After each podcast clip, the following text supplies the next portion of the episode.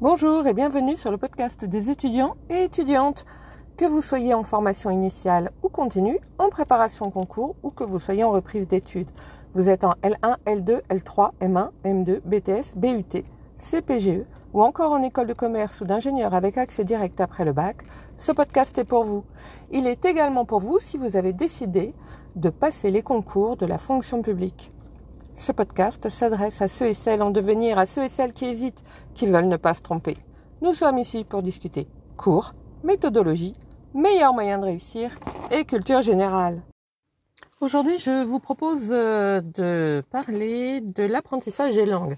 Alors, euh, j'ai souvent râlé sur euh, la manière d'apprendre les langues euh, en France, puisque euh, en général, on nous dit qu'il faut apprendre euh, l'anglais, l'allemand, l'italien, l'espagnol, comme nous avons appris le français. Sauf que grosse découverte pour les profs en général, c'est que lorsque vous apprenez le français, vous baignez dans le français 24 heures sur 24. Lorsque vous apprenez l'anglais, l'allemand, l'italien, l'espagnol ou une autre langue, vous baignez dans cette langue deux heures par semaine. Éventuellement, si vous avez de la chance, quatre heures par semaine. Waouh, super, dites donc, hein, le double. Oui, mais enfin bon, 4 heures, c'est pas beaucoup. Euh, c'est évidemment complètement idiot pour moi euh, j'en ai déjà parlé, il me semble, j'en parlerai certainement encore, parce que pour moi, quand j'entends un prof dire ça, un prof de langue dire ça, euh, j'entends un prof euh, qui ne cherche pas à se casser la tête sur l'apprentissage. Si l'enfant ne sait pas, si l'enfant ne connaît pas, eh bien c'est que il ne fait pas ce qu'on lui demande, et puis point barre quoi. Et donc ça permet d'exonérer le prof, et ça permet aussi au prof de ne pas penser, de ne pas réfléchir à des manières plus drôle, plus ludique, plus intéressante d'apprendre une langue. Puisqu'ici, on a un prof qui dit, bah oui, mais les élèves ne savent pas parler.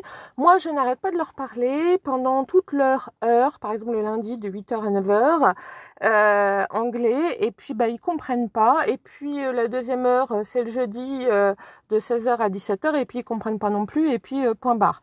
moi, je me souviens très bien de cours où on nous donnait du vocabulaire anglais avec une définition en anglais, sauf que ben essayer de définir en anglais des choses que vous ne connaissez pas, c'est un peu compliqué. Hein Donc euh, j'avais euh, floor différent de ground. Voilà. Alors c'est très bien. Heureusement j'ai eu, euh, j'ai vu une autre prof d'anglais qui elle m'a expliqué la différence de floor et ground, parce que sinon j'y serais encore.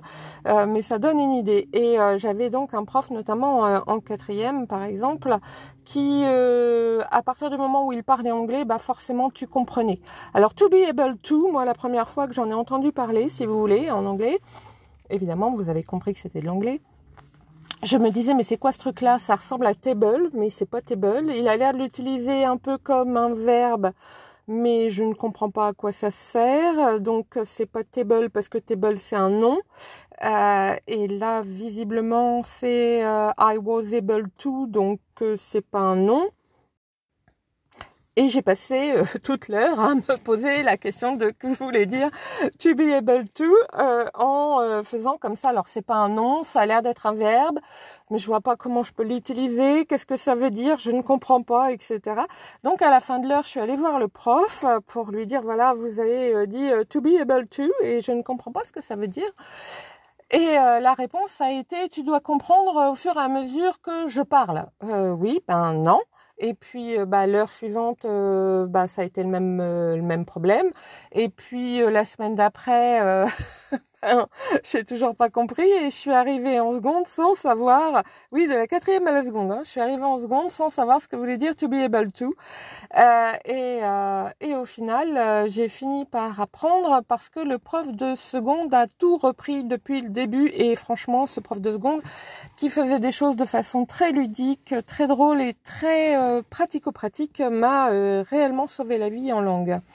Euh, malheureusement, je me suis traînée une prof d'allemand euh, de la quatrième à la terminale, sauf en troisième, euh, mais la même, qui avait exactement la même conception que mon prof de quatrième en anglais, la même conception de l'apprentissage des langues. J'avais en plus franchement l'impression que elle, elle ne travaillait pas, donc ça n'aide pas non plus. Alors je sais bien que l'impression, c'est qu'une impression, c'est pas forcément la réalité. Mais lorsque en quatrième, vous travaillez sur le fait que le train est électrique, hein, Zug ist elektrisch. Voilà, ça c'était la première phrase que j'ai appris. Euh, et puis euh, der Benzington ist voll. Voilà, hein, deuxième phrase.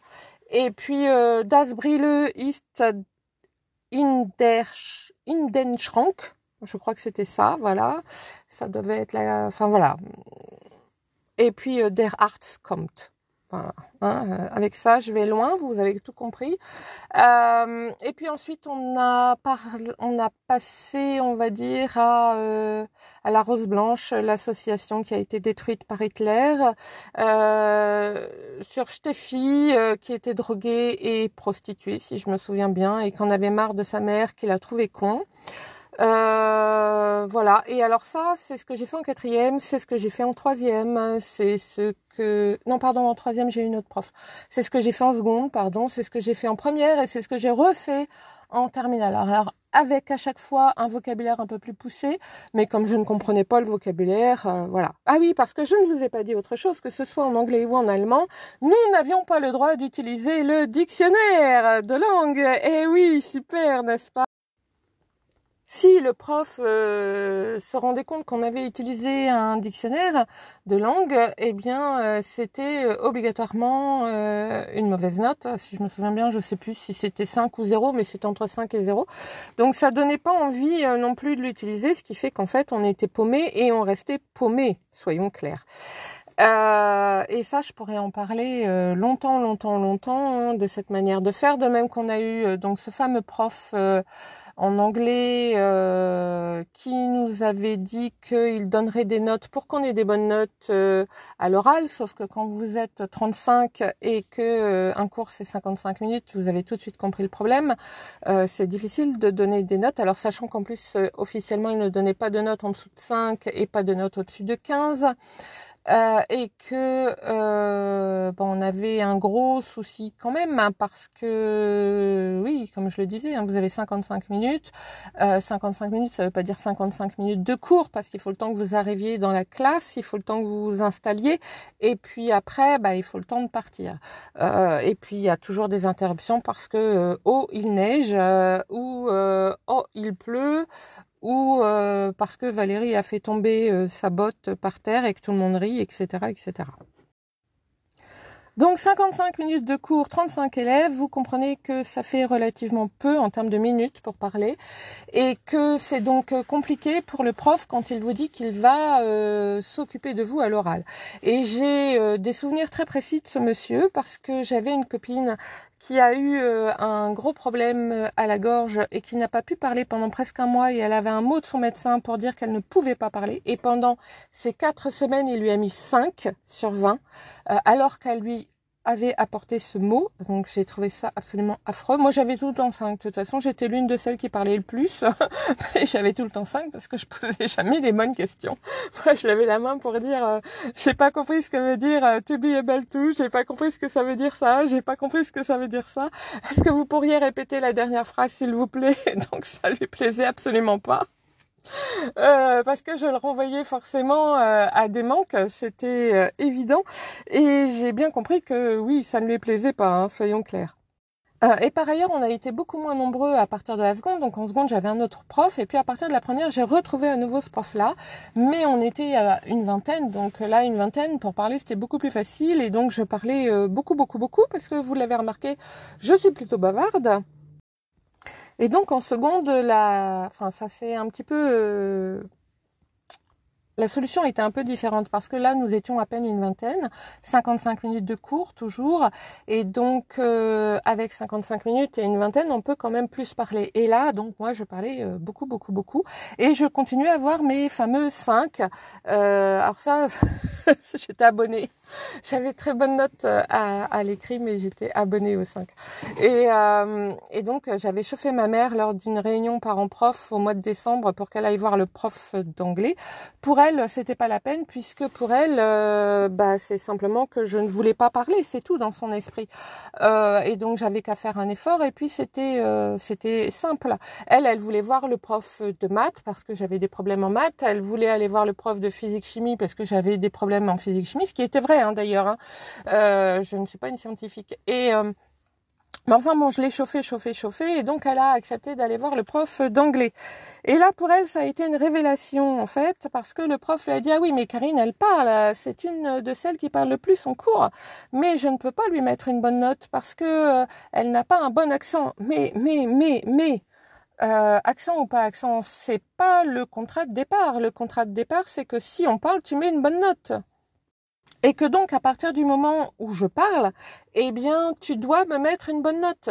Et ça, euh, bah, lui, non, ça lui, non. Euh, il fallait, en fait, ce qu'il voulait dire en début d'année, quand il disait, euh, je vous mets une bonne note, c'est-à-dire 15, si vous parlez, c'est je vous mets une bonne note si vous parlez bien, si vous partagez mes manières de voir, parce que ça aussi, c'était très important pour lui. Et si vous avez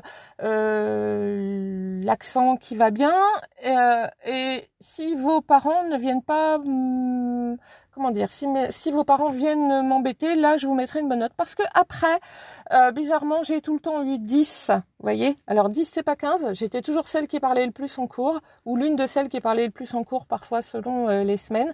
Mais j'avais 10. 10, quand vous avez des 15 ou des 17 à l'écrit, ça vous permet au moins de ne pas trop perdre. Donc c'était euh, c'était mieux que rien.